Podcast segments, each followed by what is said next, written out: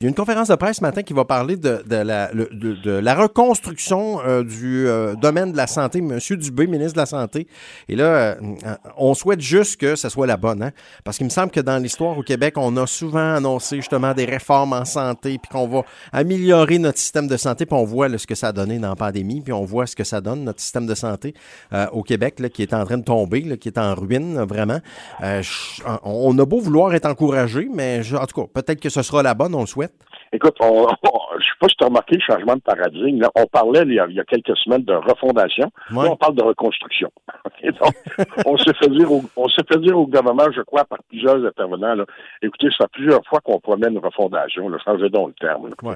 Moi, je te dirais que j'ai bien hâte de voir, OK, ça va être quoi l'argumentaire euh, du ministre. Il faut dire une chose, c'est que le ministre Dubé, pendant la pandémie, depuis qu'il est là, faut le dire, là, il nous a surpris. Il était excessivement efficace, autant dans la campagne de vaccination que dans la lutte contre la pandémie. Et c'est un ensemble de facteurs qui a fait qu'il n'était pas seul dans le bateau. Là. Mais donc, comme chef d'orchestre, il était excellent. Est-ce que ça va être la même chose là, au niveau de l'organisation du travail? Parce qu'en fait, le problème du système de santé au Québec, on s'entend que c'est pas l'argent. L'argent, il y en a en masse. Sauf que l'argent est mal utilisé, mal alloué, et il y a un paquet de paliers décisionnels qui viennent autant de la structure de la machine, que aussi de la structure de toutes les corporations qui sont impliquées. Là, on parle de la corporation des infirmières, on parle des médecins spécialistes, on parle des médecins généralistes. Et tous ces gens-là, finalement, depuis une trentaine d'années, une quarantaine d'années, ont toujours regardé à l'efficacité du système, mais il n'y a jamais personne qui s'est questionné. Toi-même, tu fais longtemps que tu fais de la radio, tu n'as jamais entendu parler de la satisfaction du client. Ouais. Le malade. Le malade, lui, là. Ben, moi, là, ce qui me choque le plus dans le système de santé, là, au niveau sémantique, c'est qu'on parle d'usager on n'est pas des usagers quand on va là, on est des clients. Et la notion est importante. La journée qu'on va commencer à considérer l'usager comme un client et non pas comme un produit qu'on a besoin pour exister, ben, ça va déjà changer un petit peu la donne.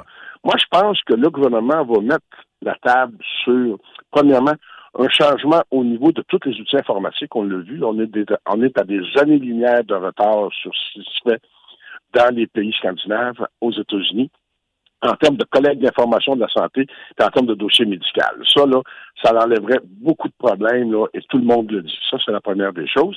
La deuxième chose, c'est d'approuver officiellement l'impact et l'enrichissement que le privé peut amener au système. Et quand je dis le privé, là, je parle pas là, qu'on développe des cliniques qu'on paye de notre poche. Là. Je parle de privé comme ça se fait dans plusieurs pays d'Europe où le client nous mhm. avons le choix d'aller autant dans un hôpital public que dans un hôpital privé, et c'est le gouvernement qui paye la facture. C'est le gouvernement qui, c'est pas nous autres qui paye la facture, c'est le gouvernement. rien, là. Pour vous donner un exemple, dans la région de Saint-Jérôme, on a donné, OK, il y avait un retard épouvantable au début de la pandémie au niveau des cataractes, les opérations pour les yeux. On a donné tout ça à une clinique privée parce que l'hôpital de Saint-Jérôme, à cause de rénovation, avait des problèmes d'accueil au niveau de la pandémie. Saint-Jérôme, présentement, est une des régions au Québec qui n'a plus aucune attente pour la chirurgie des yeux. Mm-hmm. Et ça n'a rien coûté aux gens, Sauf que le service était là. C'est une clinique privée, là, qui fait du 9 à 5. Pourquoi qu'elle ne peut pas faire du 24 heures par jour? Ben oui, pourquoi pas? Puis, euh, tu sais, moi, je, vois d'un bon oeil le privé de cette façon-là. C'est ça qu'il faut changer comme paradigme dans le système de santé. Le privé, c'est pas nécessairement le gros méchant dans la pièce. Ça peut être un attribut qui est très, très positif.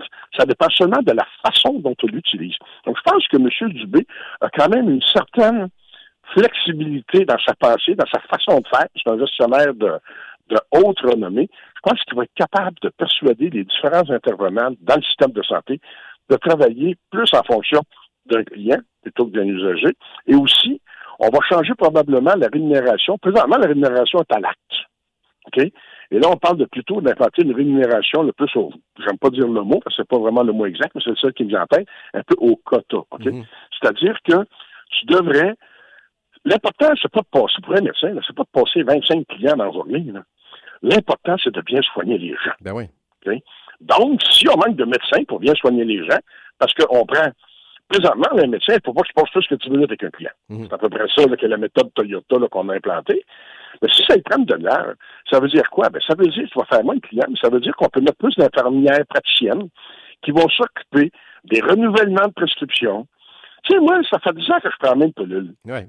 As-tu besoin d'appeler mon médecin pour avoir cette pilule-là, toi et moi, quand même chose pour moi. prescription finie? Le pharmacien pourra faire le job. Ah oui. C'est le genre de choses qu'il faut changer dans le système. Et là, présentement, ce système-là, il est, il est plein de barrières comme ça parce que ce sont les corporations professionnelles qui ont mis ces barrières-là. Donc, les pharmaciens demandent plus d'autonomie. Les infirmières praticiennes sont capables d'en faire beaucoup plus. Les médecins généralistes sont capables, eux aussi, d'en faire beaucoup plus. On les sort des urgences des hôpitaux et qu'on laisse les spécialistes travailler un petit peu plus dans les hôpitaux. Mais il faudrait que tout le monde travaille avec en tête le bien du client. Du client, non pas du, euh, du. On est des patients parce qu'on attend, parce qu'on est patient parce qu'on attend, là, mais. ça, plaît, ça.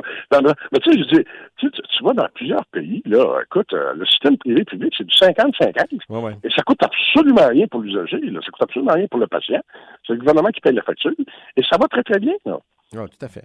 Euh, j'ai hâte de voir ce qui va ressortir de tout ça, euh, sans doute. Et euh, on, on souhaite encore que ce qui réussisse à améliorer les choses. Si on regarde le système de collecte de données médicales, le dossier médical patient qui devrait être disponible pour tous les gens de la santé au Québec qui traitent un cas, pourquoi il faut absolument qu'on développe notre propre logiciel? Ouais. C'est plein de logiciels qui existent et qui fonctionnent très bien. Oui, tout à fait. On est obligé de refaire. On, on, essaie toujours de refaire la route tout le temps, tout le temps, tout le temps. Allons voir les situations où ça marche très, très bien dans d'autres pays, puis après qu'on l'a ici, on n'a pas besoin de réinventer la roue, tout simplement. Et un petit mot en terminant rapidement, euh, Jean, euh, il y a un article dans la, dans la presse qui euh, nous annonce de bonnes nouvelles pour la région, encore une fois, du côté de Bécancourt, la fameuse filière batterie. Là, on a eu des annonces au courant des dernières semaines, mais ça a l'air qu'il y en a d'autres annonces qui s'en viennent. C'est le ministre Fitzgibbon qui en parle dans la presse ce matin. Euh, écoute, excellent dossier dans la presse plus ce matin. je conseille aux gens d'aller lire ça sur toute la filière batterie qui est en train de se développer au Québec. Et avec, évidemment, comme épicentre, tout ce qui se passe à Bécancourt. Là. Et on nous, on nous explique un petit peu la stratégie du gouvernement. Et je pense que la stratégie est bonne. C'est qu'on a voulu cibler vraiment des, des, parties essentielles des batteries. On ne pourra jamais avoir des usines de batteries ici là, qui vont faire une batterie complète pour des compagnies comme Tesla, OK? Parce que les, les compagnies d'auto veulent avoir vraiment les usines de batterie à proximité. Et on sait qu'il n'y a aucune industrie automobile au Québec. Par contre, ça, je ne savais pas ça. 40% du coût d'une batterie, là, c'est les anodes.